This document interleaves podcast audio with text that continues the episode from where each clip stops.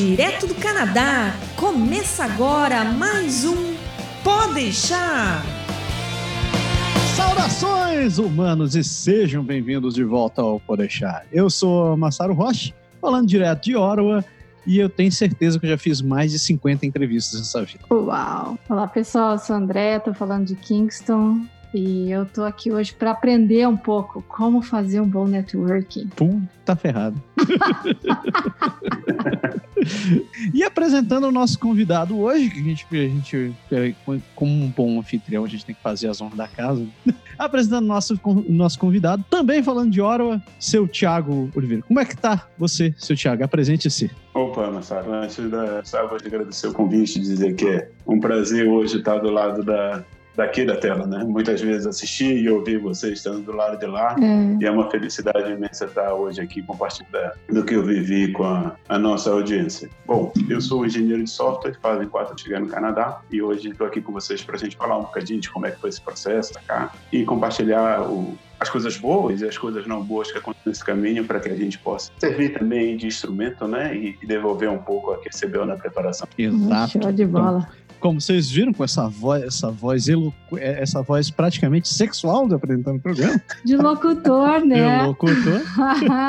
Hoje nós vamos falar sobre trabalho, mudança e networking. Três coisinhas que estão intimamente ligadas e que você, se você não está pensando nisso, você deveria muito. Hoje a gente vai ver, como o Thiago falou, a gente vai analisar os prós, os contras, os acertos, os erros e os I wish it could be like that, que, que a gente passa pelo meio do caminho.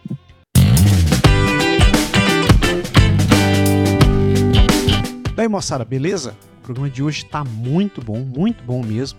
Tiaguinho foi uma, uma companhia genial para mim e para Andréia. A gente ficou discutindo sobre essa importância de fazer um bom networking, de encontrar amigos ou indicações que vão te ajudar a encontrar teu trabalho. Tá muito legal. Eu recomendo muito que você que está ouvindo aí escute isso daí. Talvez você esteja trabalhando ou não esteja trabalhando e esteja precisando de algumas alguma ajuda para poder embarcar nesse mercado. Eu acho que vale a pena ter uma escutada, passe para frente, pode ter muita gente por aí que está numa situação parecida, está desempregado, está querendo trocar de emprego e não tem muito jogo de cintura para poder se mexer.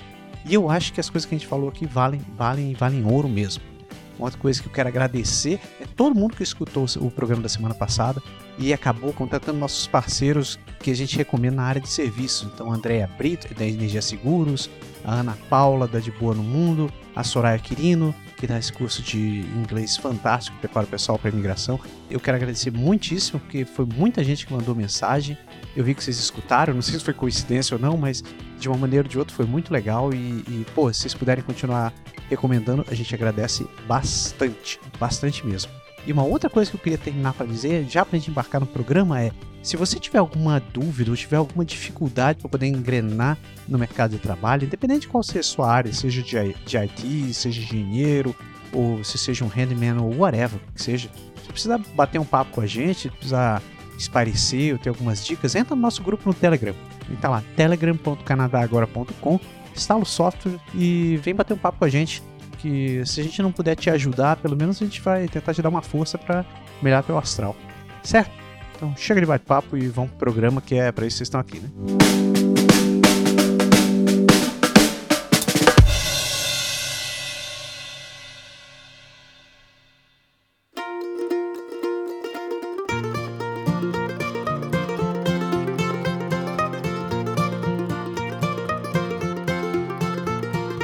Mandando bala no programa de hoje. Todos nós aqui, eu acho que temos uma experiência semelhante, dá para dizer assim, nós temos o mesmo pepino na vida, que foi ter que se mudar para um outro lugar onde você não conhecia ninguém e ter que arranjar um emprego.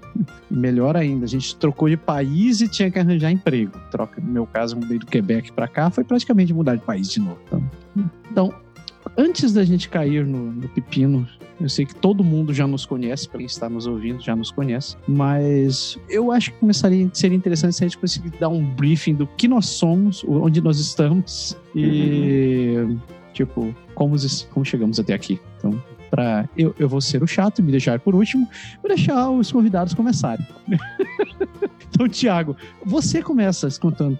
De onde, quem é você na fila do pão? Tipo, da onde você veio? Como você está aqui?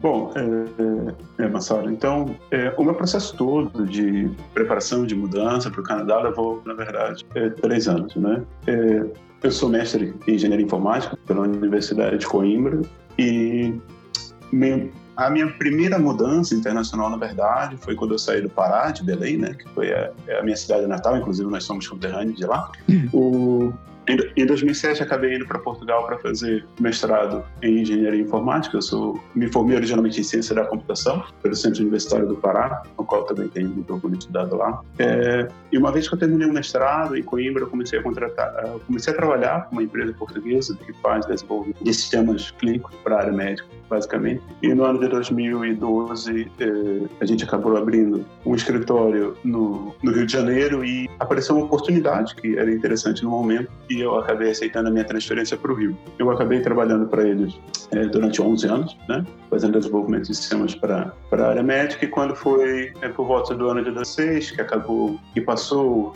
fechou, né, encerrou o ciclo da Copa do Mundo, encerrou o ciclo das Olimpíadas, eu percebi a situação do, no Brasil, de uma forma geral já não era a mesma de quando eu aceitei mesmo para lá e comecei a analisar a minha possibilidade, né? Daqui para onde é que para onde é que eu vou. Então é, existia sempre, claro, a possibilidade de voltar a trabalhar em Portugal, é, mas como eu já havia vindo de lá e mesmo e acabava tendo colegas lá, também não parecia ser uma situação interessante. Então, hum. claro que você pensa tipo, se, ok, se vamos voltar para a União Europeia, vamos então para a Alemanha, que é o acaba sendo o líder econômico do bloco, né, onde onde tem dinheiro, tem trabalho, basicamente. Sim, sim. Mas não me parecia uma ideia atraente aprender alemão com 30 anos de idade. eu acabei dizendo, é melhor procurar outras possibilidades. Então, no caso, eu falo inglês e português, então vamos procurar por países que utilizem inglês como, como língua de para ir. A gente sabe que para ir para os Estados Unidos é difícil conseguir um, um green card para lá. Então acabam sobrando basicamente duas opções que têm um programa de imigração sério, que é o caso do Canadá, eu pensei que, caso... pensei que, você ia dizer Angola e Moçambique. não, eu tenho colegas que trabalham lá. É, inclusive, até se tem um bom dinheiro para lá, mas depois o problema é você conseguir tirar o dinheiro do país. Putz. Então, é, então eu acabei encontrando, é, obviamente, programas de imigração da Austrália e o programa do Canadá, mas para nós que somos brasileiros, eu acho que uma coisa que pesa muito é sempre a questão da distância, né? Para nós, a Austrália é literalmente do, do outro lado do mundo. No tempo em que eu vivi em Portugal, dependendo da, da época do ano, você tem um uma diferença horária até de quatro horas. Para você manter contato, né? mesmo que telefônico, ou através de Skype, etc., se você utiliza, acaba sendo complicado, porque não, não passa a ser uma coisa não natural, porque você começa a marcar a hora para você ter que falar. Né? Tipo, se você quer ligar para seus pais, você não vai ligar para sua mãe quando para ela é meia hora da manhã. Então, é, eu comecei a estudar mais, começar a ler a, a respeito do Canadá e é, apesar de, de, não ser uma coisa que faça parte da nossa cultura, né, tipo essa percepção genérica do Canadá dentro da cultura brasileira, é um país fantástico que tem um, um IDH entre os melhores do mundo. E, mas que não é perfeito, obviamente. Eu acho que, dependendo daquilo que você acredita, eu acho que a gente só encontra esse lugar perfeito quando a gente faz essa passagem dessa vida para outra. Que aí realmente a gente vai encontrar um paraíso onde tem positividade. Os que vão para lá, né? Bem, bem lembrado, André. Muito bem lembrado. Teu processo para vir para cá demorou quanto tempo? Foram três anos, Massaro. Três anos? É, eu abri o, o perfil no, no Express Entry em 2016, final de 2016, e para ser chamado, a gente recebeu os vistos de passaporte em dezembro do ano passado. E agora fazem quatro, ontem fez quatro meses que a, a gente efetivamente chegou no Canadá. Parabéns, parabéns. Obrigado, Marcelo. Eu fiz todo esse preâmbulo, joguei, joguei o Thiago no fogo, mas na verdade a gente se conhece aqui de, de Orwa já. Claro, tipo, é verdade participo do mesmo grupo de brasileiros de, na área de IT aqui, mas é, eu acho que é importante dar o contexto de quem, não, como a gente, como a gente está, como a gente chegou aqui, uhum. para mostrar que de fato a gente não está jogando só achismo, uma bela bagagem que a gente tem para conversar. É. Dona André, a senhora também já, já, já é grande conhecido de todo mundo, né? eu vou, eu vou te deixar fazer o, o seu preâmbulo rapidinho. Então, é, eu, eu acho que eu tô no olho do furacão de novo nesse negócio de trabalho, network e mudança de cidade, né? Porque hoje faz um mês que eu cheguei aqui em Kingston, Uia. de Vancouver, né? Quer dizer, eu mudei do Brasil para Toronto para estudar e comecei. Isso foi em 2015 meu curso começou no início de 2016, fiz dois anos de college lá, mas na verdade dois anos letivos deles que acabaram em, em abril de 2017. E aí eu de lá eu me mudei para Vancouver, que até tem um artigo lá no site eu contando dessa mudança, porque as ofertas de trabalho eu achei o mercado em Vancouver naquela época e continuo achando mais um mercado mais acessível do que o de Toronto de Toronto, por exemplo, assim, mais acessível, assim, mais aberto. Os recruiters são mais abertos, os recruiters vêm mais atrás de você. Uhum. E as empresas também respondem, na meu caso, enquanto eu estava fazendo minhas buscas, respondiam mais as minhas aplicações, assim, para as vagas, né? E aí tava lá em Vancouver, tava numa empresa muito boa, trabalhando bem, muito bem, obrigado, né? E meu marido foi aceito aqui no PhD da Queen's University, aqui em Kingston, e a gente mudou para cá. Então agora eu estou exatamente nessa fase de procurar um novo trabalho, e eu confesso que está sendo um ambiente assim meio desafiador para mim aqui. A Juliana comentou com a gente quando ela fez a entrevista. Ela é engenheira civil como eu, né? Eu sou uhum. engenheira civil também. Juliana é engenheira civil e faz doutorado na Queen's, que aqui não tem muita coisa na área de muitas empresas da área de engenharia civil. E é isso que eu tenho percebido, que tem muitas empresas em Toronto, tem empresas em Ottawa, né? Os headquarters são nessas outras cidades, e aí aqui não tem. Aí eu, eu até vejo alguma coisa de casas serem construídas, mas o que é que tem aqui? São os trades, porque Sim. administração, planejamento, projeto, tudo tá nas grandes. Então eu tô assim, pesquisando o mercado, descobrindo o que é que tem aqui, descobrindo como é que eu vou me realocar, me, me reposicionar aqui, né? Então eu tô exatamente nessa fase. Por isso que eu falei que eu tô aqui para aprender hoje, porque a gente sempre tem a aprender, né? Então, com certeza o que a gente vai discutir aqui vai ser útil para mim também na minha Pode crer. É, tipo, dando um, um, geral bem rápido de mim também, eu tô aqui, eu cheguei no Canadá em 2008. Eu sou também sou engenheiro de software. Uh, eu morei em Quebec durante sete anos e mudei para cá. É, tô há cinco anos aqui. Quer dizer, ano que vem eu faço cinco anos aqui em, em Ottawa. Nesse meio tempo, é, eu sempre trabalhei na área, sempre trabalhei, nunca precisei fazer outras coisas, mas eu já tive que passar por cinco empresas, por razões diversas. Né? Eu acho que em, em, duas, em três delas eu realmente eu, eu, eu escolhi trocar e em duas delas não foi minha opção. Então, eu, eu acabei tendo que conhecer o mercado na marra, em alguns casos. Não foi. Tirando a, das vezes que eu resolvi trocar de emprego, é, as outras que eu fui para o mercado foi uma experiência bem desagradável. Uhum. Foi o, cansativo. Eu acho que é, que é bacana saltar, Massaro, que é para as pessoas né, que estão nos ouvindo hoje, que o objetivo aqui não é dizer que é difícil, que é impossível, que você não deve fazer isso e que não existe caminho certo ou caminho errado. Cada um vai encontrar o seu caminho. Né? Excelente. E que aqui a gente, a gente consiga compartilhar nossas experiências para que facilite minimamente o caminho dessas vão atrás desse objetivo comum, né? E que é, e da mesma forma também não iludir as pessoas e dizer que os problemas estarão serão automaticamente, magicamente resolvidos quando você passar na imigração. É apenas é um portal, é uma fase importante, mas é só um capítulo diferente da sua vida, mas as negatividades ainda podem é, existir. E que, no, e que o importante é que no fim das contas você faça a sua avaliação pessoal, né? Pelo que você perde. E se você está melhor aqui, você está melhor no Brasil, está melhor em qualquer outro lugar que você tenha a possibilidade de estar. Queria ter um filho assim. Nossa, que coisa linda. Deixa eu aproveitar aqui e mandar um beijo para minha mãe, se ela tiver ouvindo. Na verdade, é da minha, vida, né? Minha mãe, minha irmã, minha esposa amada, que me acompanha. Fica aqui o registro, amo você. Um beijo da gente também. É. Eu passei em Belém e não conheci. Olha só que fiasco, cara. E você recentemente teve lá, né? Acabei Fala, de sério. Que fiasco. Você trouxe uns litros, uns litros de açaí para revender a verdade, Massara, de conversar ah. ainda. Olha, é melhor, é melhor você não falar alto que a CSF que escutando essas gravações. É.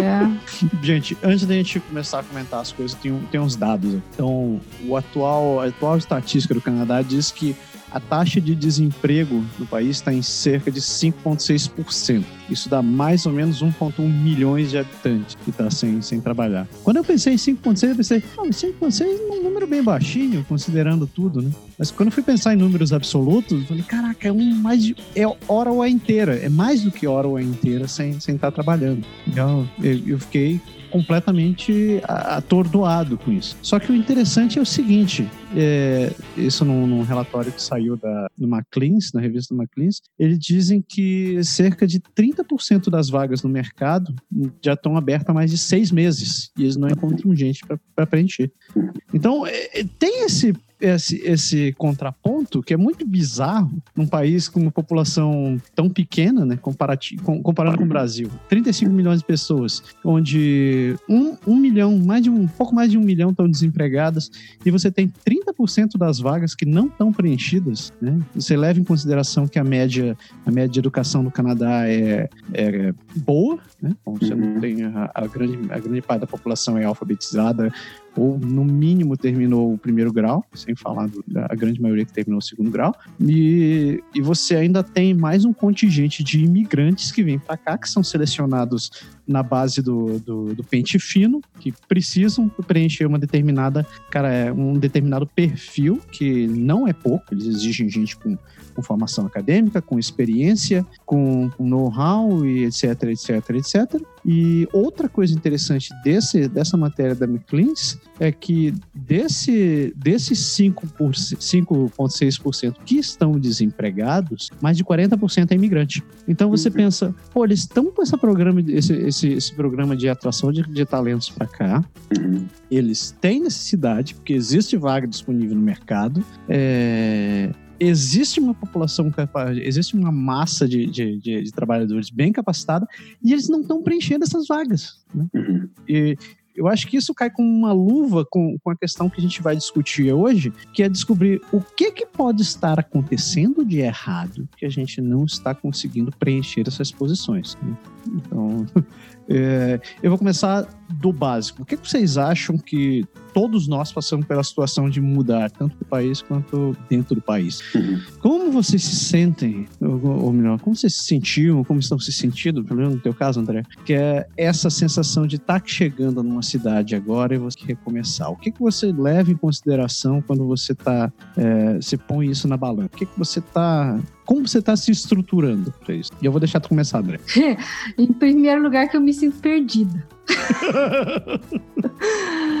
eu me sinto perdida e eu não sei, eu não tive esse sentimento quando eu vim do Brasil para cá, eu acho, porque eu vim para estudar. Então, quando você chega para você fazer um curso, você tem um objetivo, você já vai ter uma rotina, você vai para o college, você vai se inserir ali naquele uh, no ambiente, na configuração que você. Quando você chega numa cidade que você não conhece ninguém, quase ninguém, e não conhece o mercado de trabalho, não conhece nada, e você vai começa a procurar, eu falei assim, e caraca, e agora, né? Até porque eu, eu falo assim, eu, eu acho que eu fiz uma consideração errada. Eu, eu sempre falei, emprego para engenheiro civil tem, quanto que, é, tem tudo que é lugar, porque todo lugar está construindo casa. Hum. Eu não sei se isso é verdade, mas eu acreditava nisso. Hoje em dia eu já não sei se é verdade, porque a eu percebi, pelo menos aqui no Canadá, pelo menos região que eu tô, esse é, perfil assim muito uh, específico da região. Você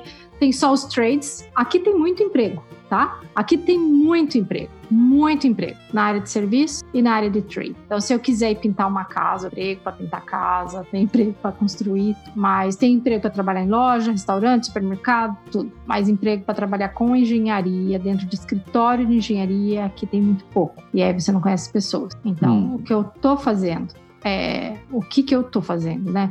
Bom, primeiro que eu comecei a pesquisar tudo no mercado e, tipo, isso era uma coisa que eu queria ter feito antes de vir, né? Do preparo, antes de você ir, porque a melhor coisa é você fazer isso antes de você ir.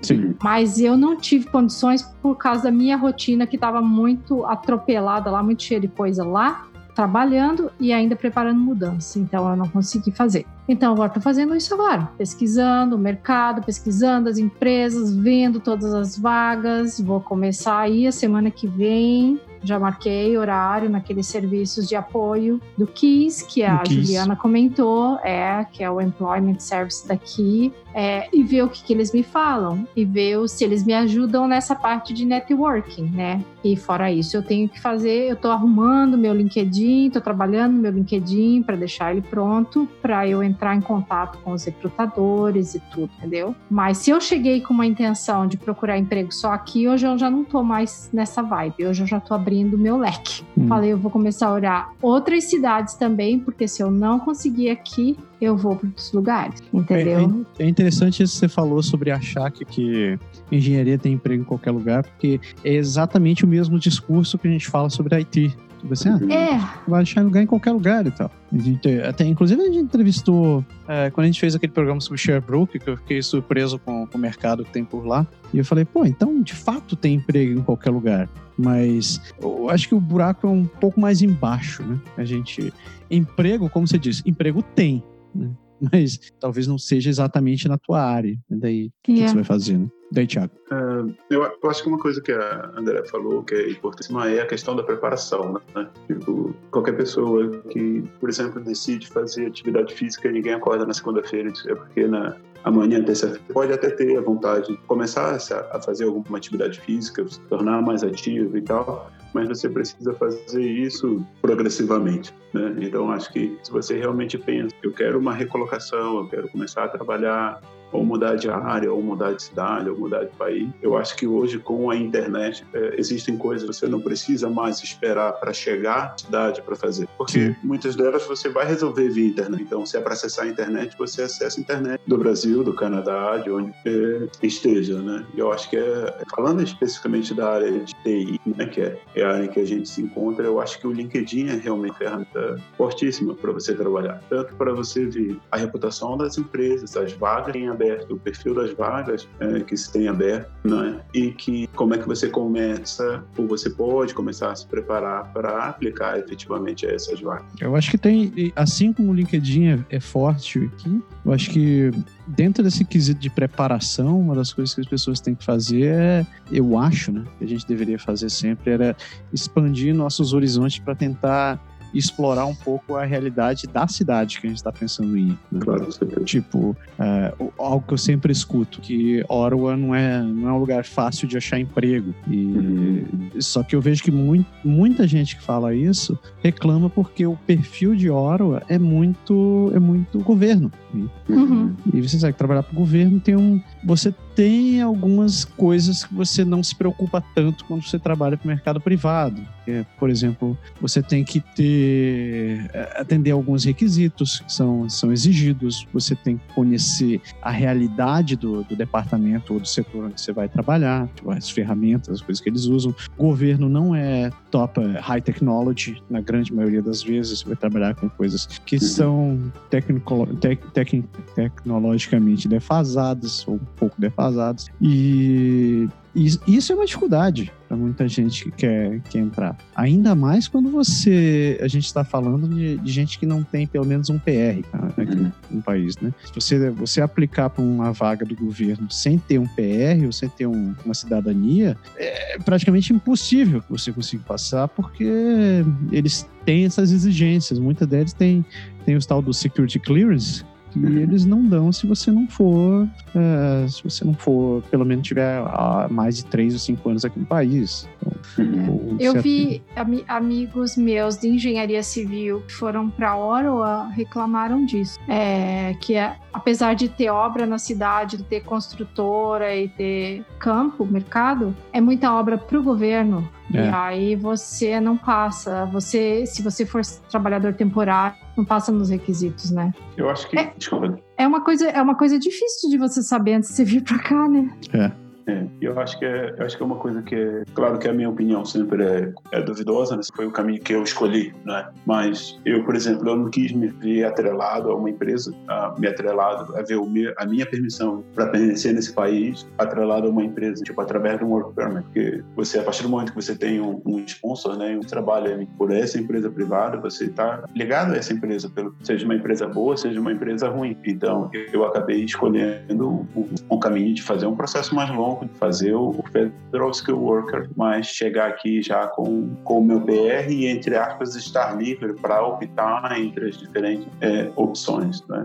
Mas, tipo, mas ao mesmo momento você chega aqui sem emprego. E isso também não é uma coisa fácil, né? É porque você tem aqueles. Você tem o, o impacto direto nisso daí é a sua conta, sua conta bancária diminuindo e você não tá nada entrando, né? E dá medo, Marcelo. Dá. Claro que dá. Ah, eu sei que dá. como, como dá? Eu estou nesse momento de preocupação que você fica assim, cara, não posso ficar demorando meses, meses, meses. Por mais que você tenha claro. uma reserva, você quer o quanto antes resolver isso para você pelo menos zerar a conta, né? Zerar uhum. assim, o que tá entrando, tá saindo, né? O que tá saindo, tá entrando. Uhum. Então, é, realmente é uma coisa que coloca a gente a gente se sente muito vulnerável, né? Ai, como? Nossa. Com certeza. Mas eu, eu acho que que é importante a gente ressaltar que é todas as negativas que a gente recebe nesse processo. Eu consegui o meu emprego, a posição que eu tô, que é uma que eu gosto, eu gosto, eu gosto acolhido lá e eu consigo desenvolver as habilidades na, nas condições que eu preciso para fazê-lo em duas semanas depois que eu cheguei no Canadá. Mas uhum. foram duas semanas muito é, estressantes nesse, nesse sentido e principalmente nesse tudo é muito intenso. Quando você fica feliz, realmente fica muito feliz. Você fica frustrado, você fica muito frustrado é. e as coisas literalmente mudam da noite noite para o dia porque alguém te mandou uma mensagem no LinkedIn ou porque alguém te ligou, porque você ligou para algum lugar e teve uma notícia é, positiva, né? Então, eu acho é. que é aquele estado que a gente tem no Brasil que é água mole pedra dura, tanto até que fura, é verdade. Você só tem que encontrar a sua pedra, né? É. Continua revirando que ela vai aparecer e esteja preparado para isso. É, quando a gente vai nesses negócios de, de assistência ao, ao job seeker, né? A pessoa que está procurando trabalho, eles falam muito assim, e, e, outros artigos que eu li a respeito também. É, pense que cada negativa é só, na verdade, mais um step para você estar tá mais próximo da sua da sua resposta positiva, né? Então, eu falo, é difícil, né? Você ficar com isso em mente, recebendo uma é. negativa atrás da outra, mas eles falam, não, pense, tenha em mente, você tá mais perto, aquela passou. É como se você tivesse que fazer 100, né? Uhum. Vou fazer 100 entrevistas, então eu já, aqui, eu já fiz, já levei 10 negativos, então agora só falta 90. Nossa. Ou 89, né? Porque a última vai ser positiva, né? Mas, Andréia, eu não consigo dizer quantos processos seletivos eu fiz, porque foram dezenas, dezenas, tipo, dezenas, dezenas tipo, dezenas. Tiveram várias vagas que eu enviei e nunca recebi nada. Tiveram vagas uhum. que eu mandei, fiz uma entrevista, não deu nada. Tiveram vagas que eu fiz três entrevistas e não deu nada. Então, eu acho que uma coisa que é importante que não é pessoal, que é essa questão da rejeição, que, é, que muitas vezes a gente carrega dentro da, da gente, principalmente contra a nossa anterior. Não é contra você, não, não é com a Sara, não é com a Andréia, o Thiago. É... A nossa criança interior foi ótima. É, foi ótimo. Mas é verdade, mas a gente tem, a gente tem, quando a gente tem aquelas vantagens que a gente não sabe explicar o porquê, tipo, ou de fazer alguma coisa, quando a gente simplesmente está fazendo alguma coisa boba, é a nossa criança interior se manifestando. É. Então, e aí ela também tem muito medo da questão, a questão do não, do etc, que algumas vezes é importante, que não é contra você, não, é só continuar tentando. Eu tenho, eu tenho duas perguntas, Tiago, hum. para você. É, uma é, teve dessas entrevistas, processos todos que você foi, teve algum que você chegou lá, fez a entrevista e, fa e, falou assim: eu não gostei dessa empresa, nem se eles me quiserem, eu não quero eles? Olha, teve o meu último processo, que ah. foi um processo que eu fiz quatro entrevistas ao todo e que a, a última chegou a ser presencial e muito estrado. Hum. E que eu disse assim: caraca, mas eles não me disseram nem que sim, nem que não. Tipo, eu simplesmente fiquei esperando e acabei começando a fazer um outro processo que foi o processo que deu certo para mim. Uhum. E que eu digo: ainda bem que eles não me disseram nada, porque é melhor onde eu estou agora. Que então, bom. tipo, é, a gente não sabe o que tem atrás da outra porta. Pode ter medo e se sentir bloqueado de tentar outras coisas. Mas você tem que continuar tentando. É. E a outra pergunta era: você conseguiu o seu, seu emprego em duas semanas. Como era o seu nível de inglês quando você chegou aqui? É, Olha, é, Andréia, a questão o meu inglês, a minha autoavaliação é: eu estou longe de ser nativo. Ah, o que é que eu digo? Todos nós, né? É, mas quando eu digo é: quando eu abro a boca, qualquer pessoa percebe que eu tenho sotaque, como todas as pessoas têm sotaque nesse país. A única diferença é de onde é que é. Né? Uhum. Então, eu considero que o, o meu nível de inglês é avançado, mas para eu conseguir alcançar esse nível, para dentro desse processo do Federal School Worker, eu fiz a prova do IELTS, que é um dos exames para o processo de imigração. Eu fiz o programa a prova quatro vezes para conseguir a nota que eu precisava. Você pegou CLB9? É, não em todos. Ah, tá. Para você conseguir a bonificação 7 dentro da prova, dentro do nível do IELTS, que é diferente do Canadian uhum. É. Então, é, então, às vezes, eu conseguia 7 em 3 e não guia conseguia mais de 7 em 3, mas não guia ou no speaking ou no writing. Então, é, para eu conseguir o 7 em todas uh, as componentes, eu precisei tentar 4. Tá. Então, e, e, obviamente, durante esse período de dois anos, alguns momentos foram mais agudos, foram mais passados até por conta da, da questão da rotina profissional, né? Cada um. Uhum. Eu tinha, no caso, eu trabalhava. Então, é, evoluiu muito. Mas eu acho que a, que a grande questão, e eu acho que a melhor preparação que pode ter para qualquer pessoa que queira vir para o Canadá ou queira trabalhar no, em qualquer outro lugar é aprenda o idioma que você vai. Porque se eu te disser assim, André, o que é que você faz no Brasil? Ah, eu sou engenheira civil. Então, ok, vamos tentar desempenhar as suas atividades do dia a dia com o vocabulário de uma criança de 7 anos. É, é, veja bem. Cara, não vai dar certo, né? Pode até ser uma criança maiorzinha, 11 anos, 12 anos. As crianças são bem espertinhas, né? É, mas pronto, mas não vai rolar. Então, é, não ache que você vir para o Canadá e que você vai aprender inglês quando você chegar aqui. Obviamente você vai, mas o grosso, o pacote, eu acho que é a principal coisa.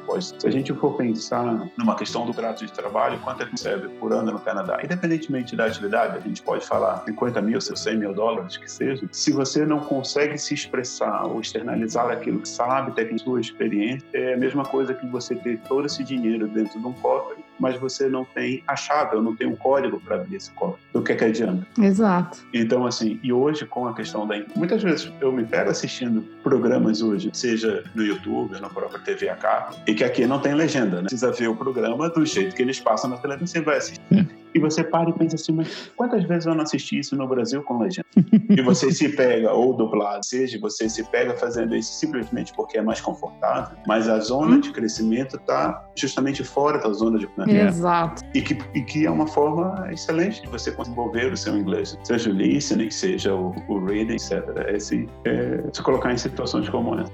Foi, foi interessante te ouvir falando que quando eu não passei por essa dificuldade de conseguir emprego quando eu cheguei, né? Quando, como eu falei na abertura, eu já vim com o meu emprego que eu tinha no Brasil. Eu basicamente só continuei trabalhando aqui, só que só mudei de chefe. Meu chefe era em Nova York, então eu estava trabalhando ali, então foi a mesma coisa. Mas e, e sempre que eu troquei de emprego por vontade própria, eu estava tranquilo, porque eu conhecia o lugar, eu tinha uma indicação de alguém, ou é, eram essas duas coisas. Ou eu conhecia o lugar, ou eu tinha uma indicação de alguém. Teve o pior momento que eu tive foi quando eu fui, quando eu recebi um let go de uma empresa que eu tava e me senti naquela situação, bom, pô, primeiro, você já se sente o último dos seres, humanos porque você é, é, dispensado porque eles dizem, não, você não tem o perfil que a gente quer, a gente tá te deixando sair. Aí você fica, caraca, 20 anos nas costas e agora que eu vou executar na vida? Aí eu me vi de volta no mercado, né? Eu me vi no mercado onde eu não conhecia ninguém, onde eu tinha é, chegado fazia, não tinha um ano inteiro, onde a única empresa que eu conhecia era aquela que eu tava que eu fui naquele conforto, né? Bom, chegar num lugar, lá trabalhando, vai ser igual nas outras empresas. Só que aconteceu exatamente o inverso, porque eu não conhecia muita gente aqui, eu na verdade não conhecia quase ninguém, tinha duas pessoas que eu conhecia e me vi num mercado completamente alienígena. E comecei do básico, né? Mandando uhum. currículo para todo que é lugar, conhecendo as empresas, é, tentando aplicar, entrando em contato com o recrutador, etc, etc. E entre, entre essa saída e eu conseguir uma vaga de volta, foram nove meses. Oh, bastante, né? Então, foi muito longo para mim. E com uhum. o impacto psicológico foi medonho. Tinha uma altura do campeonato onde eu já estava pensando assim, ué, de fato, eu acho que já acabou minha época, eu não sirvo mais para isso. Eu vou pegar um emprego no McDonald's e sossegar meu facho, porque eu não sirvo para mais nada. Né? Porque, assim, então, é. Até começar a digerir aquela ideia e, e, e, dar uma sacudida e receber um empurrão para procurar outros lugares, para conhecer pessoas, assim, é, trocar novos relacionamentos, trocar figurinhas, foi, um, foi uma parte difícil. Então, mesmo a empresa que eu entrei depois disso daí, eu acabei, a empresa acabou, eu estava na empresa, seis meses depois a empresa foi fechada. Daí eu, putz, voltei pro mercado de novo. Hum. Pois é, fogo, né? Foi desagradável. Só que da segunda vez eu já estava mais tranquilo. Eu estava vendo assim, bom, agora já conheço a cidade, já conheço o mercado, já sei o que dá para fazer e o que não dá para fazer. E eu pensei assim, bom, se tá difícil, vamos dar um passo atrás, que tudo se resolve. E eu acho que nesse ponto, especificamente no meu caso, teria sido desastroso. Eu, ainda bem que eu não fiz isso. Porque, na realidade, tinham vagas para o meu perfil, tinha, tinha muita empresa procurando por, por, alguém que tinha o meu perfil, só que eu não sabia. Uhum. Porque os recruiters que eu conhecia, ou as, os lugares onde eu estava procurando, não tinham acesso a essas vagas. Olha. Acabou ficando só internamente. Olha, e aí? Daí que eu dei muita sorte. Um dia fui numa, estava numa feira de emprego, bati no, no stand da empresa onde eu estou trabalhando hoje, conversei rápido com o cara, ele falou, pô, legal a empresa de você e tal. Eu falei, é legal, o que, que você faz? Ah, eu faço isso, isso, assim, assado. Aí ele, pô, a gente tá precisando de alguém que tem um perfil. Ele, você tem o currículo aí? Naquele dia não tinha nada. Ele pegou um pedaço de papel, ele arrancou um pedaço de papel num folder, anotou meu e-mail.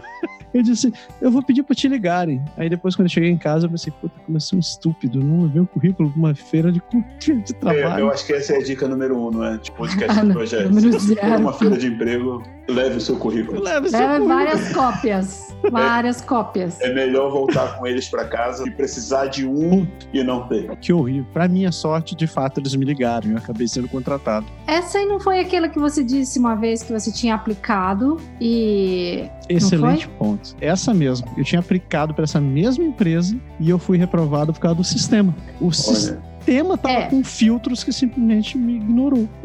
Pois é. Agora que você falou nisso, eu me lembrei do JobScan, que é um desses softwares que faz o Applicant Tracking System, né? Uhum. Porque o que eu tenho visto muito, o que eles recomendam muito, é você usar o JobScan para você fazer o teu currículo ser achado por essas passar nessas peneiras, porque senão não passa. Mesmo que às vezes você copie e cola, eu já fiz isso. Não. Copiar e colar. Não copiar, colar, colar, mas assim, né? Copia das descrições da vaga, coloca, vê o que que você se encaixa ali, o que que realmente você atende daquilo e você coloca no seu currículo com as mesmas palavras ou exatamente quase as mesmas, é, mesmo assim, é, na época que eu tava procurando emprego em Toronto, não passava, entendeu? Não, chama, não era chamada para nenhuma entrevista. Uhum. Vocês chegaram a usar esse tipo de software? Vocês acham que isso funciona? Vai, Thiago. É, Andréia, uh, eu também tenho essa percepção, sabe? A questão do, do, do currículo formatado para específica vaga, né, uma vaga e tal. Eu também tenho impressão, vários processos que eu, que eu enviei, eu realmente selecionado. No meu caso específico, é, a minha posição foi através de um recruta, né? Uhum. Um recrutador contactou através do LinkedIn e me falou é, a respeito dessa, dessa posição que estava em aberto. É, inclusive, a, a empresa para a qual eu trabalho, hoje eles têm mais quatro posições é, em aberto e que eles têm dificuldade em,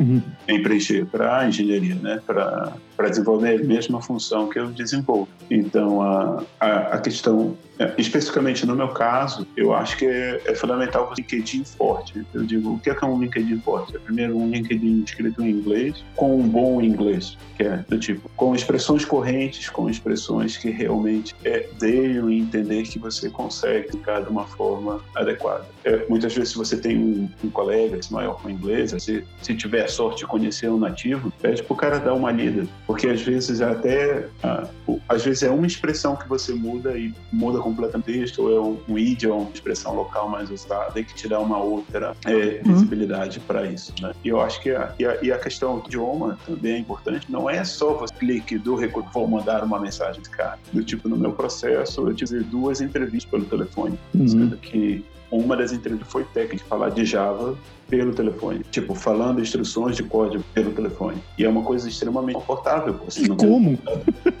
É. E depois, dentro do processo, entre as três entrevistas presenciais que eu fiz, uma delas foi uma entrevista é, técnica, onde eles realmente me deram um computador, me deram um problema, pediram para eu rodar a solução, não é? E depois eu tive que explicar basicamente o que é. Então, a questão do, por mais que você saiba tecnicamente ter um nível mínimo de proficiência para que você consiga é, expressar e se conectar com as. Já diz aquele velho deitado, né? Você não basta pôr o ovo, você tem que cacarejar, né? É, exatamente. Eu acho, que, eu acho que é isso. E eu acho que é, E a, a outra questão é, é muito difícil você ser você em outro idioma. Que eu quero? Principalmente no início, a gente tem muitas tacadas, muitas brincadeiras rápidas em inglês e é difícil, principalmente você se externalizar e não parecer que você é uma pessoa sem sentimentos ou que você está falando explicitamente é. como uma parede, não é? Então, é, você, você não é um Borg. É isso, exatamente. Então, acho que a questão do, do idioma volta a ser realmente uma, um ponto muito importante realmente nesse processo, né? E, e, e, tentar perceber que, diferentemente do Brasil, que pelo menos era a cultura que toda vez que parecia que a gente ia atrás do era parecia porque você precisa do emprego. Uhum. Mas na verdade não é isso. É uma simbiose, na verdade, porque ao mesmo momento você precisa do emprego, a empresa também precisa de você para preencher Sim. aquela posição e entender que é, é, é o resultado dessa necessidade mútua, onde vai gerar resultado para os dois lados. O que você faz também ajuda a a gerar lucro para aquela ajuda a pagar o salário dos seus colegas que estão lá. E hum. quando você se coloca dentro de uma sala de entrevista, aquela pessoa, ela está tão afim que você consiga aquela posição como você está afim de conseguir aquela posição.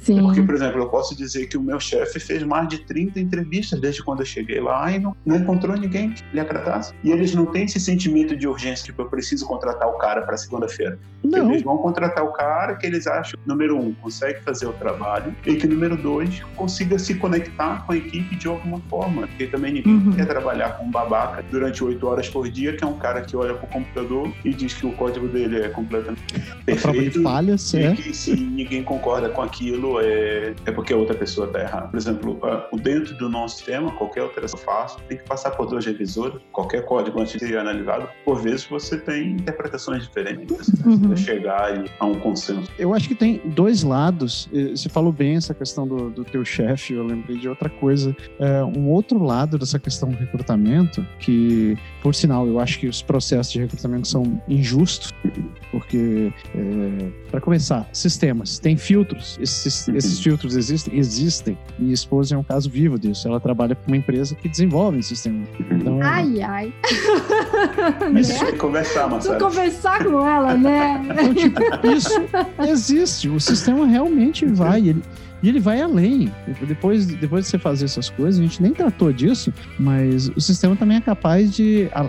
Feita a sua candidatura, ele é capaz de encontrar referências suas pela interwebs da vida. Porque você, o seu perfil social nas redes, nas redes que você tiver, as coisas que você contribuiu, as coisas que você falou de negativo, etc, etc. Então, tipo, é um troço que é, eu considero injusto, porque muitas vezes você age de forma impulsiva para fazer uma coisa e aquilo vai afetar pode vir afetar a sua contratação. Mas o outro lado, é, tirando esse lado técnico, outra coisa que eu também acho que, é, que acaba pegando contra o pobre do candidato é a questão do desconhecimento do outro. Né?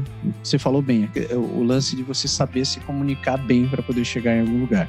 Uhum. Uh, assim como você está naquela ansiedade de conseguir ser contratado, de fazer e acontecer e acontecer as coisas, a pessoa do outro lado, o recrutador, o gerente, o RH que estiver do outro lado, ele também está querendo alguém para preencher a vaga, de maneira que ele não vai disruptar tudo aquilo que está funcionando. Você sabe que se você uhum. colocar alguém que não presta no meio do caminho, seu, seu castelinho vai. a produtividade do time como um todo vai cair. Daí, como você faz para se fazer é, é, aceitável dentro disso? Você não sabe o que a outra pessoa está querendo. Você não sabe uhum. que, que perfil de profissional a pessoa do outro lado está querendo. Às vezes você deve pensar assim: não, mas eu tenho um perfil expansivo, eu gosto de conversar, eu, eu, eu busco informações, eu busco assim. E a equipe é exatamente o oposto. Eles, a equipe dele, ele, todo mundo trabalha em silêncio, ninguém gosta de conversar, todo papo é via, via, feito via chat. Então você fica. Muitas vezes você está nesse desconhecido, você não recebe aquele feedback. Né, ou você deixa passar a oportunidade de pedir um feedback e você acaba saindo frustrado daquele lugar. Você fez, pô, eu fiz tudo certo. Eu estava treinando, eu revisei meu currículo, meu currículo estava perfeito, eu treinei na frente do espelho, eu sabia o que falar, eu tinha tudo, me apresentei bem, não falei nada de errado. Por que, que eu não fui contratado? Né? Então, esse, esse encontro, esse double blind, esse blind date aí que a gente uhum. faz no, no processo de seleção, é aquele momento do, do Shark Tank que eu digo. Você tem aquele pitch. É o que seu isso? momento. Então, só que às vezes o seu produto pode estar perfeito, o seu pitch pode estar perfeito, só que não tem um investidor no, no ponto certo ali para você. E você não vai saber daquilo. Então você pode sair com seu rabinho entre as pernas com uma ideia, uma ideia milionária. Uhum. Caminho. É, mas eu tenho uma, uma consideração a respeito do que você falou. Se, se, nesse caso, por exemplo, de uma equipe que é toda, vamos dizer, introvertida e uma pessoa ali é totalmente expansiva e extrovertida e de repente não vai se encaixar, às vezes é até melhor que a pessoa não passou, né? Ah, sim, Porque... sim. Claro. Então, aí eu, eu acho que isso que, que acaba por mais que isso seja doído, porque na verdade você que está indo, você quer um emprego, Uhum. mas às vezes tem oportunidades que é melhor deixar passar, porque como aconteceu com o Thiago, tem uma outra melhor vindo a caminho, Sim, Claro. sim. né? E Não, eu, não digo, eu não digo que é, que é. Eu concordo contigo. Eu acho que Uhum. é, é melhor para o recrutador não pegar alguém que tem esse perfil. Uhum. Só que às vezes você não fica sabendo, sabe? É aquele sentimento de É você isso. Fez tudo certo. E por que, que deu errado? É, realmente a questão do feedback dos processos seletivos aqui, é, eu não sei se é. Acho que é uma coisa cultural dele. que Ele prefere simplesmente não dizer nada, em vez de dizer ou não, ou guardar para dizer um sim de uma, de uma outra oportunidade ou possibilidade, né? não, não queimar aí essa com você. Eu acho que é. Eu acho que é Como é que é, André? É a questão da polidez excessiva do canadense, né? Que acaba. acaba Ah, é. A gente até conversou isso aí dias atrás, né? Eles não querem, não quer falar esse não, né? Uhum. É muito desconfortável, né? Mas às vezes é melhor, né? Pra pessoa. Deixar a pessoa clara. Alguém esses dias me falou: ah, eu fiquei feliz porque ligaram e me falaram que não ia dar certo pra mim aquela vaga. E aí eu fiquei satisfeito porque pelo menos eu não fiquei mais esperando. Sim. Então, Hum. né, é, isso é o mínimo que todo candidato espera. E eu tenho, assim, acompanhado alguns influen- influencers do LinkedIn, aí, esse pessoal de RH, que tá querendo mudar isso, Hum. né? Porque eles falam, dê um retorno para a pessoa. A pessoa tem o direito de saber que não. E, e às vezes é um pô, é um copy and paste, né? Porque ele só tem o e-mail pronto ali, já dizendo, olha, não deu certo, Uhum. a gente seguiu em frente com outro fit que era mais adequado, né? Um best fit, né? Para a função. O que eu ia falar, uma coisa que eu queria falar que essa coisa que o, o Thiago comentou, é, quando a gente está numa mesa de entrevistas com alguém, a gente quer ter o emprego e a empresa também quer muito ter a gente ali, que a gente seja aprovado, porque para eles é importante, né? É, me lembrou, me fez pensar assim que nós brasileiros muitas vezes na nossa cultura não temos essa percepção assim de que a gente também é um produto de que desperta o interesse daquela Exato. empresa, você entendeu? Eu- A gente sempre vai muito nessa postura assim de eu, pobre coitadinho, tô É. aqui precisando de emprego, por favor, É, me claro. aceita.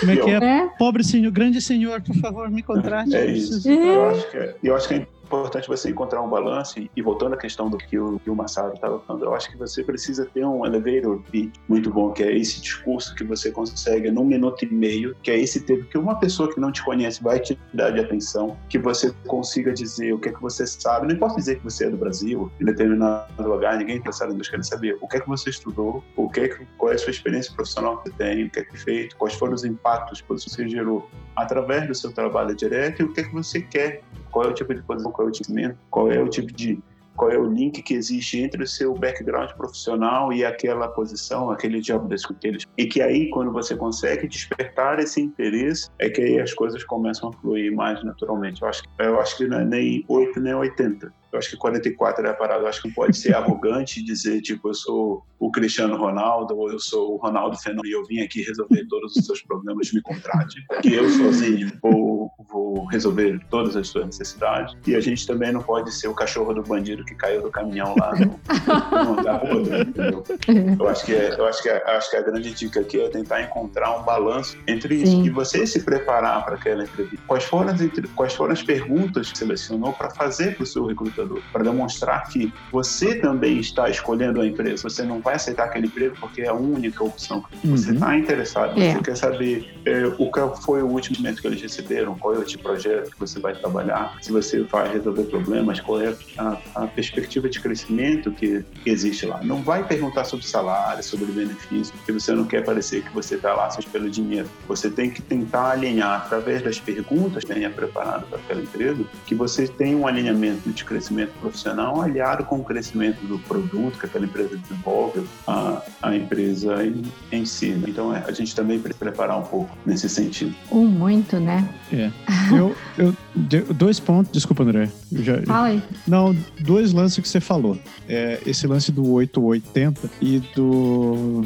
do. do, é do 880 e qual outra coisa que você falou mesmo? Droga, eu devia ter anotado. Ah às vezes, dependendo de você, eu acho que é importante você saber com qual empresa que você está se metendo. É bom você tentar investigar um pouco melhor nisso daí, porque, por exemplo, é, o canadense não tem muito esse perfil, mas o americano, ele tem essa questão de você saber se vender como a última cereja do bolo.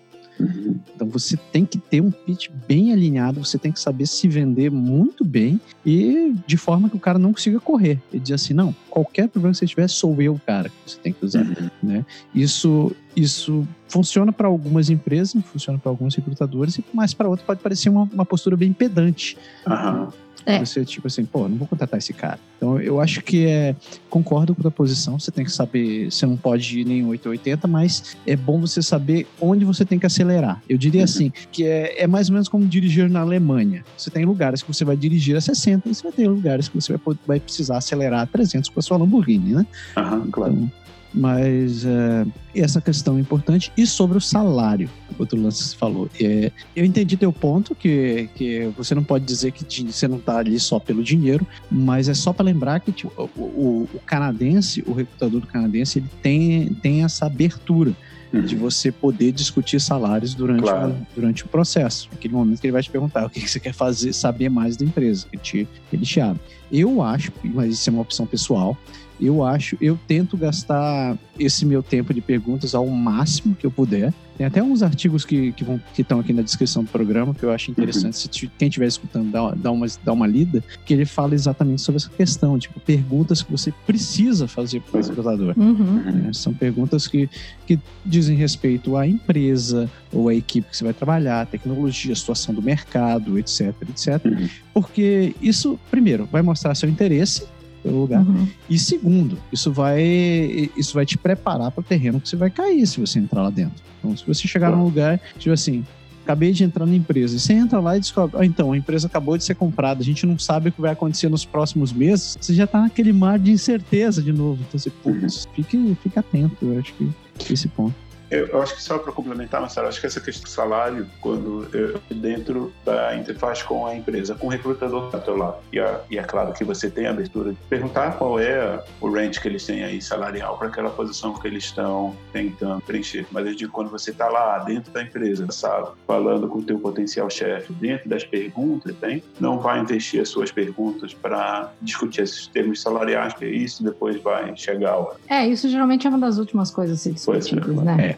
É, voltando aí, falando já de recrutador e do que a gente está, do tema do programa, que é trabalho, networking e mudança de idade, é, eu mencionei questão do JobScan, desses, desses uh, aplicativos aí, desses sistemas que traqueiam, né? Que filtram os, os, os resumês. É, aí o Tiago estava falando e o Massaro também falou que vocês dois conseguiram o trabalho de vocês através de um recrutador. Né? Você foi na Job Fair lá, né, Marcio? Sim. E o Tiago através do recrutador.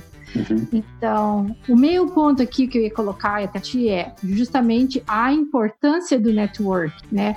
Porque quando você tem um sistema como esse, né, que é a esposa do Massaro está lá se esforçando para aprimorar no sistema aí, né, resumindo. Quando você tem um sistema desse, você tem que ter alguma coisa mais powerful, né, o mais forte para você conseguir é isso aí, né? E o que é que, que nos ajuda vai passar isso aí? É o networking e os contatos com os recrutadores, né? Os recrutadores certos. Como é que vocês é, falem de vocês, da experiência Olha, de vocês com isso? Duas coisas que eu falo hoje, uh, faço hoje em dia e não vou abandonar, abandonar nunca mais é aceitar aceitar convite de recruiter no meu LinkedIn. eu, eu, eu sou simpático com todos, porque Sim eu nunca sei. Depois dessa experiência que eu passei, eu, eu cheguei à conclusão que eu não começo o dia de amanhã. Então, hoje a empresa hum. pode estar muito bem, amanhã tudo mudou e o que, que eu faço? E outra coisa que eu tento fazer é, que eu comecei a fazer agora, né? Todo evento que a empresa está patrocinando, todo evento que a gente eu tenho uma oportunidade de estar em contato com alguém diferente, com o público, eu tento fazer contato lá dentro. Né? Eu tento conhecer as pessoas que estão ali. Claro, não conheço todo mundo, porque senão eu ia ser aquele vendedor de Bíblia, né? Botando de um em um. Mas é, eu tento fazer contato com o máximo de pessoas que eu puder, conhecer o que, que elas fazem, onde elas estão e tal, para pelo menos é, ter uma desculpa suficiente para poder LinkedIn ativo com aquela pessoa, dar uhum. aquele touch, né? Tipo assim, oh, beleza? É, porque é quase como se fosse um Tinder profissional, sabe? você precisa lá tá, tá se fazendo lembrar né? então, das pessoas. Porque se não for te favorecer, né, se não for se não for servir para ti para conseguir uma vaga, na pior das hipóteses, vai servir para você manter sua rede de contatos ativa. E, e, entre outras opções, você sempre tem um amigo que está procurando emprego, você tem que ter um amigo que está querendo trocar de lugar, que não está satisfeito, quer mudar de área e tal. Uhum. E, e, não são raros os casos de empresa. Eu acho que toda empresa deve fazer hoje em dia aquela. Você ganha por indicação de alguém lá dentro que começa a trabalhar lá. Então, se você não conseguir entrar, você conhece alguém que está precisando, você indica pro cara. Eu tenho certeza que a outra pessoa, depois de conversar contigo, se você não for claro, se você não for um completo asshole, é, a pessoa vai te indicar lá pra dentro. Então. Eu acho que essa questão de ultrapassar esse sistema de seleção é você tentar contactar as pessoas diretamente, seja é. através do LinkedIn, através de computadores, seja através de feiras de emprego e, tipo, dentro, da, dentro desse meu processo para o Canadá, eu acho que eu falei pelo menos com oito editores, mas sempre através do LinkedIn. E eu sigo a mesma filosofia do Massaro, é tratá-los todos bem, aceitar todos os a gente nunca sabe, não é? Através do LinkedIn hoje, você, se eu estou procurando uma companhia A, vou aplicar para uma posição para uma determinada empresa A, eu vou ver os funcionários daquela. Talvez eu conheça alguém que conhece alguém que trabalhe lá. Se eu estou procurando uma, um emprego numa empresa canadense, talvez tenha um brasileiro que trabalhe. Manda uma mensagem para o cara e diz: Oi, tudo bem? Eu sou fulano. É. Me apliquei para uma vaga dentro da sua empresa. E aí, você gosta de trabalhar aí? O que é que você acha da legal? É. O máximo que pode te acontecer é você cair no limbo daquela pessoa. Mas, pois é.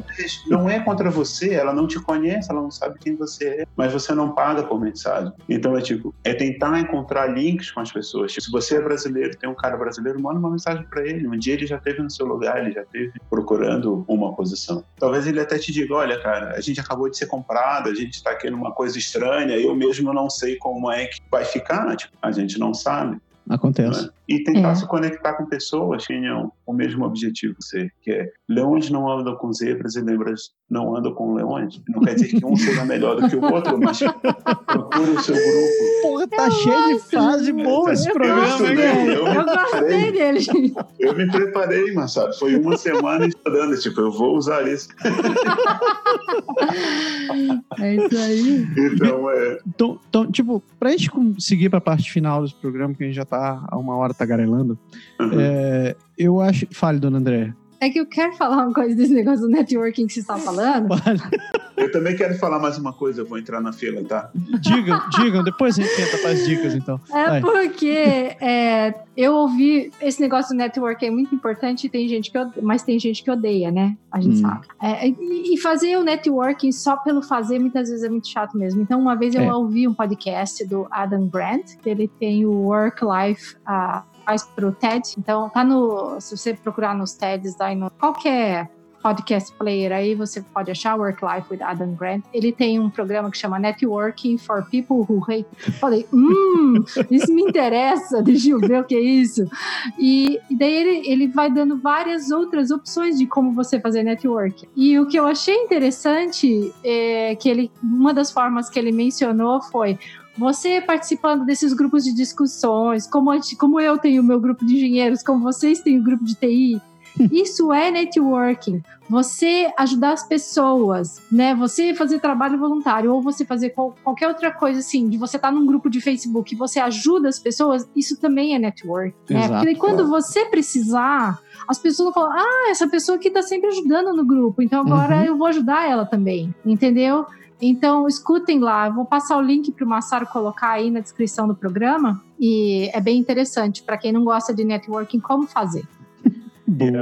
E, a, e a outra coisa que é fazendo aqui uma, um agradecimento público ao próprio Brito, que é o grupo dos profissionais de TI em Oro, que me recebeu muitíssimo bem quando eu cheguei aqui. E hoje me sinto parte dessa, desse grupo e é justamente o que a André está falando. Muitas vezes as pessoas procuram fazer networking porque precisam de emprego, porque elas estão procurando ajuda, porque elas sentem que estão precisando de ajuda. Mas, na verdade, o que a gente precisa fazer é fazer essa energia boa circular. Tipo, a primeira vez que fui ao Brito, eu estava lá porque eu sou novo aqui, eu não conheço ninguém, eu não tenho cidade, eu estou à procura de emprego, se conectar com as pessoas. Mas a ajuda, muitas vezes, não vem de dizer, eu vou te arranjar um emprego. Às vezes é, é compartilhar uma experiência, dar uma palavra amiga do tipo, cara, continua que vai dar certo. E a gente está sempre junto e para manter essa energia boa e fluindo, se ajudando mutuamente. É nós, é nós, Tiagão. É isso. Vocês do BRICS são top. Vocês não, nós, né? Porque agora eu também já estou lá. Exato. Eu também sou Mas, assim, Isso. gente, para a gente fechar, vamos, vamos pegar, tentar pegar assim um, um, um set de dicas que a gente pode ter para poder melhorar pegar nosso networking, melhorar nossas chances de conseguir trabalho quando a gente chega num lugar novo. Uhum. É, Tiago, antes de quando a gente estava gravando aqui, uma coisa que você falou que eu acho que é essencial, que é a questão de você adaptar o, o seu LinkedIn para o país para a realidade do país. Eu, eu, eu daria um passo além de adaptar uhum. seu currículo em geral para fazer isso daí. E não tenha medo de adaptar seu currículo para vagas diferentes. Uhum. Eu acho que ele tem que ter esse. Você tem que dar essa a parada para que a própria pessoa do outro lado não se sinta como mais um.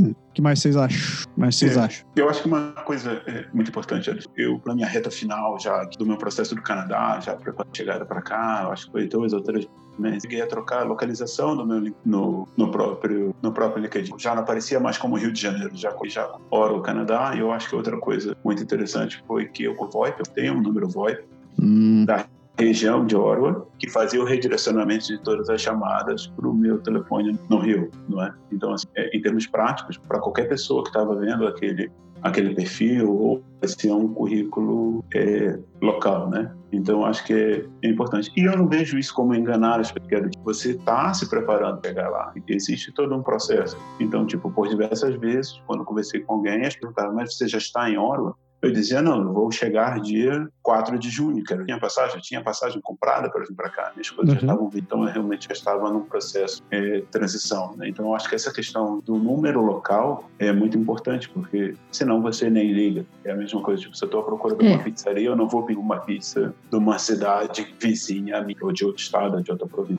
sentido. É. Total. Não, é, isso é, é, muito importante. Eu até comentei antes de começar a gravar, comentei com vocês que eu fiz isso quando eu mudei para uhum. Vancouver, uhum. né? Até por própria orientação do pessoal do Career Foundation lá de Toronto, eles falaram.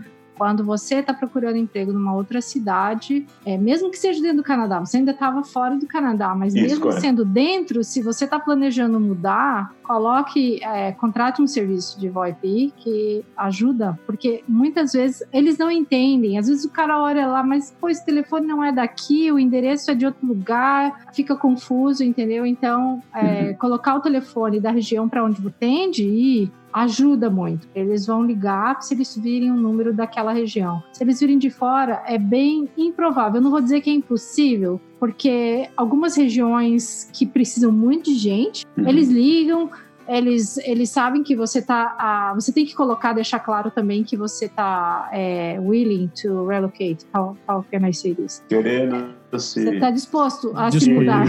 É, é você está disponível para você mudar. Porque o que acontece é, se a empresa não vê que você já vai se prontificando a se mudar, isso, ela subentende que ela ligar para uma pessoa que está num outro lugar, que mora numa outra cidade, eles vão ter que pagar o custo da mudança. É. Entendeu? E muitas empresas não estão dispostas a isso. Então, se você já deixa claro que você vai fazer a sua mudança, tendo eles pagando ou não, Uhum. Então a empresa se fica mais disposta a, ir a ligar para você se você não é da região, né? É, eu acho que uma outra coisa que eu acho que vale a pena você fazer também, é como eu disse, entre em contato com recruiters. É. Vá visitar, conheça as pessoas, tipo, não, não, não distrate recruiters nunca estar em contato com você, porque esse mundo é muito pequeno, esse país é minúsculo e você tem que deixar, você tem que ter, deixar a sua porta aberta. É. E se eles não te procurarem, procure eles, né? Tipo, faça o trabalho é. contrário, tipo, vá Google e pretenda que você quer contratar uma pessoa com o seu perfil, seja de engenharia de software, seja do que quer, veja quais são as empresas que aparecem, pega essa empresa, joga no LinkedIn, vê quais são os funcionários que estão lá e procura os recruters, se apresente com o seu, escreva o seu elevator speech, uma mensagem e vê o que, é que dá. O máximo que acontece é você cair no limbo dele, não vai te acontecer nada de mal. É. E eu acho que uma última é dica. É bom que você vai ficando acostumado, né? É, é verdade. Sim. E dizer que nunca é contra você. Eu acho que isso é, é a parte mais exato. importante. Nunca é contra você porque eles não te conhecem ainda. Não é, é. pessoal, né? É isso, não é pessoal. A menos, a menos que você torça pro Paysandu. Daí vai ser pessoal. Eu ouvi dizer que eles ganharam esses dias por lá. Veja só. Tenho a menor ideia.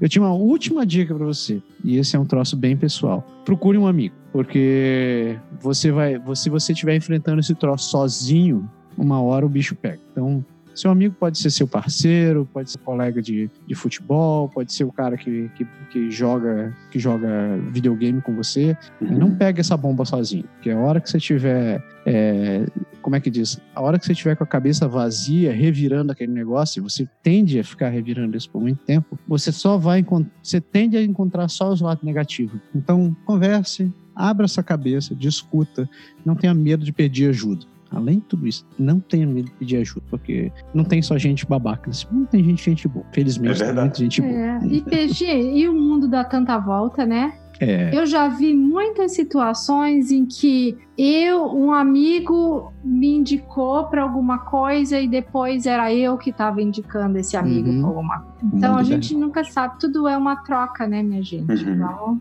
a gente está sempre aí para se ajudar, a gente tá também oferecer, né? É. O mundo não tem encantos, por isso sempre dá pra, sempre dar uma graça. Né? e manter as positividades circulando. Você é também é parte disso. Pode crer.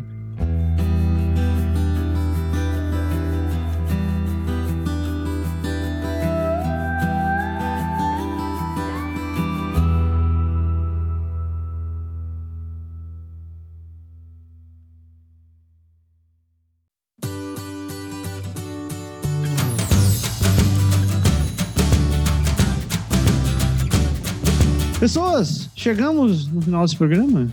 Chegamos. Chegamos. Do Andréia, eu sei que faz tempo, mas você tem uma frase pro final desse programa?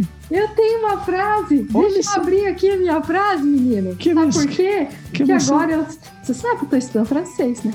Ai, meu Deus, danou-se. Putz, agora eu vou ter que tirar o meu do, do armário. Aí, eu gostei dessa frase que eu aprendi com o Duolingo essa semana. Eu, como uma Sara entrar em contato com o Duolingo pra gente começar a cobrar uma comissão deles, que eu tô falando, o que, que eu tô usando Duolingo? Duolingo dá um bônus.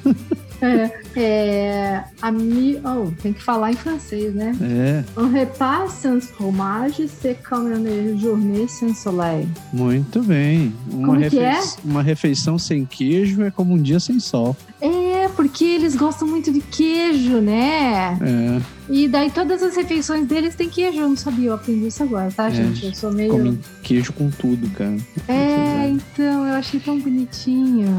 Eu sou intolerante à lactose, mas tudo bem, eu concordo. O Adriano toma Lactaid e resolve. Ah, beleza. Ai, meu senhor. Tiago, muito obrigado pela participação. Muito legal Muito obrigada, Tiago. E, e ó, as portas estão abertas. Se tiver afim de participar, e, e sinta-se em casa. Né? Opa. É, muito obrigado. Foi um prazer enorme estar aqui hoje com você e com a Andréia, tendo essa conversa sobre as nossas experiências, né? os nossos meses, os nossos acertos, as coisas que poderiam melhorar, mas é um prazer incrível e sempre precisar estamos aqui, tá bom? Uhum. Obrigada. Obrigado gente, por tudo. Show de bola. A gente que agradece. As Moçada, frases, né? As é. frases. Essas As frases são isso. Ah, ele foi imbatível. eu tenho que escutar esse programa de novo, porque foram muitas frases, cara. Claro. Uhum. Pessoas, para vocês que estão ouvindo a gente, tem uma novidade. Agora nós temos um grupo no Telegram. Você pode entrar no grupo do Canadá agora. Está lá, você pode instalar seu Telegram, seu o, o que quer que seja, procura pelo Canadá agora ou você pode achar a gente também pela URL, pelo telegram.vempra.ca. Né? Telegram.vem pra cá. É, e você vai, se não tiver o aplicativo do, do, Telegram instalado, instale. Ele é, só o que eu tenho a dizer, ele é muito melhor que o WhatsApp. Então. Sim, senhor. okay. Venha brincar com a gente. Se não, se você quiser seguir a gente nas redes sociais, a gente está lá com o nome de Canadá agora, tudo que é canto. Estamos no Instagram, estamos no Twitter, estamos no Facebook, sempre tem coisa lá que a gente está falando. Então é, é, é, bacana vocês darem uma olhada. É, umas coisas por ali. E se você quiser entrar em contato com a gente, além dessas redes sociais, a gente tem também o bom e velho e-mail, que é o contato arroba canadagora.com. A gente responde, eu tô ficando. Agora estou. Eu criei um, um, um Como é que é? Agora eu tenho um, um, um procedimento todo dia, eu tenho um hábito criado. Uhum. Oh, todos você cria um ritual. Você tem um, papel, um procedimento acional padrão. Exato. Nossa. Então, eu, a, a hora que eu paro para tomar meu chá é a hora que eu leio as mensagens todos os dias e eu aproveito para responder. Então agora estou muito mais é, regrado. É... Sou testemunha. É verdade. é isso aí. E não se esqueça de acessar o canadagora.com, que a gente, além das coisas que a gente fala aqui no podcast, coloca, fica colocando coisas mais interessantes e bonitinhas, sem falar numa montoeira de muito, um, outros conteúdos que a gente tem por ali, que são úteis, tanto se você estiver procurando trabalho, é, dúvidas sobre saúde, educação, turismo, tambal, tá jogando por ali, sempre tá bem em algo novo. Deu, chega, cansei. Tiago, de novo, muito obrigado pela tua participação e Obrigada. a casa é sua. A casa é obrigado, sua. gente, por exemplo. Pessoas, uma excelente semana para todo mundo e a semana que vem a gente está aqui de volta com mais um. Pode deixar. Um abraço. Tchau. Um abraço, tchau.